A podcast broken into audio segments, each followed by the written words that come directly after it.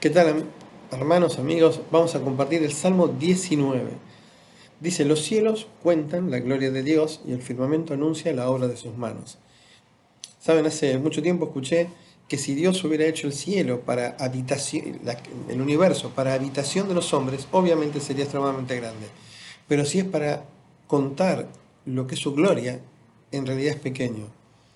Y acá dice la Biblia que lo hizo para manifestarnos la gloria de Dios. Eh, y habla de la obra de sus manos. ¿Y qué nos puede mostrar esto? Bueno, cosas muy rápidas.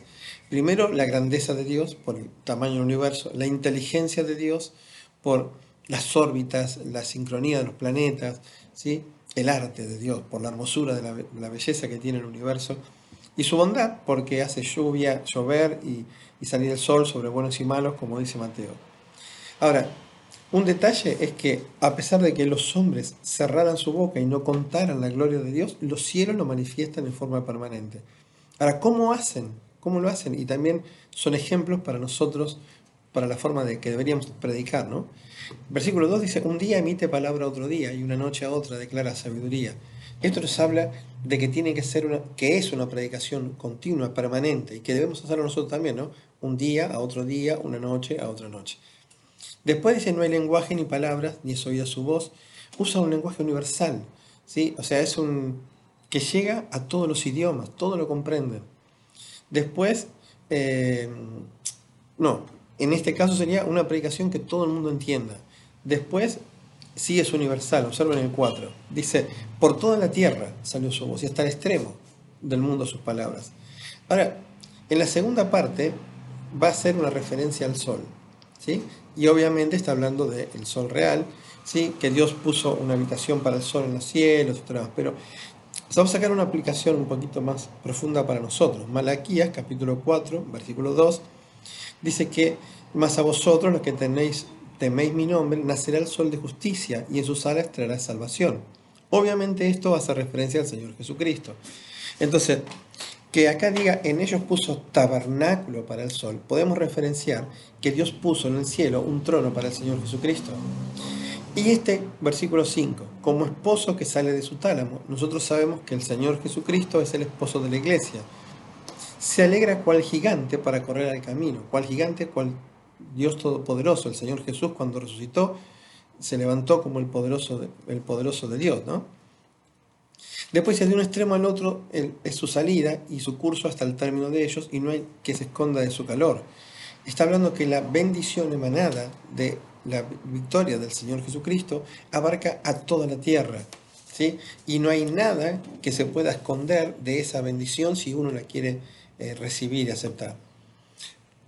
Ahora va a cambiar el enfoque y va a ir a la palabra de Dios.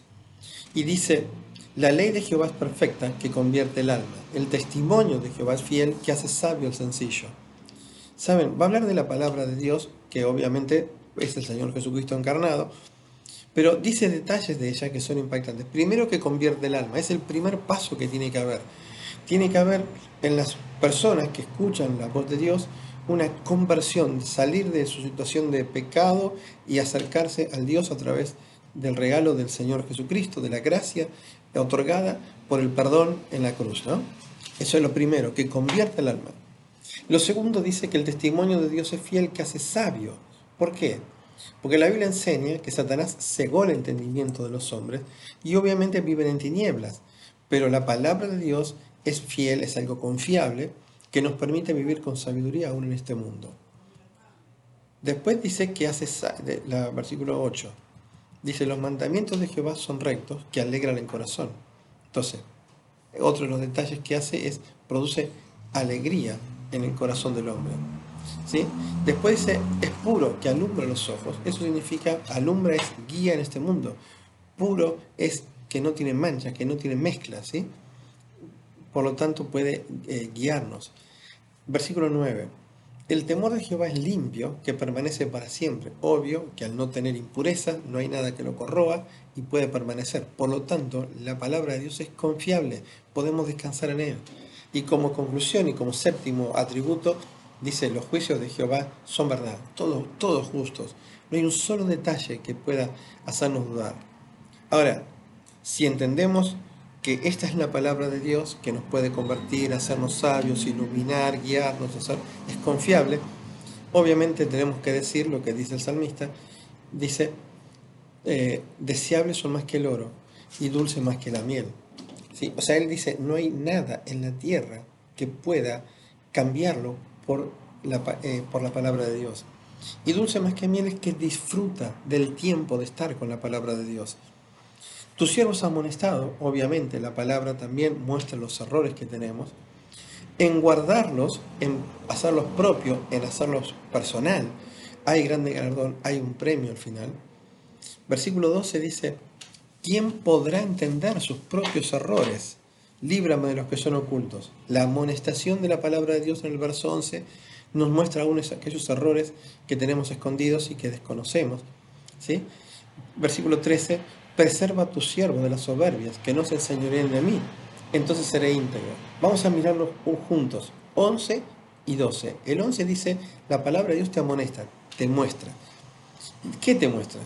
Los errores, lo que hago sin querer, las cosas ocultas, lo que hago escondidas, y la soberbia, que hace, que es el, pecado más grande, que lo que hago a propósito. ¿Y qué pide? Que no se enseñoreen, que no me controlen los pecados. Y cuando eso sucede, obviamente estaré libre de gran rebelión. Y como consecuencia, dice, sean gratos los dichos de mi boca y la meditación de mi corazón delante de ti. Él quiere la aprobación de Dios en lo externo, los dichos de mi boca, y en lo interno, la meditación de mi corazón. ¿Por qué? Porque Jehová para él es la roca, la fortaleza y el redentor, el que lo salvó, el Goel, ¿sí? que eh, le dio la posibilidad de mirar la eternidad con tranquilidad. Amén. Que Dios les bendiga.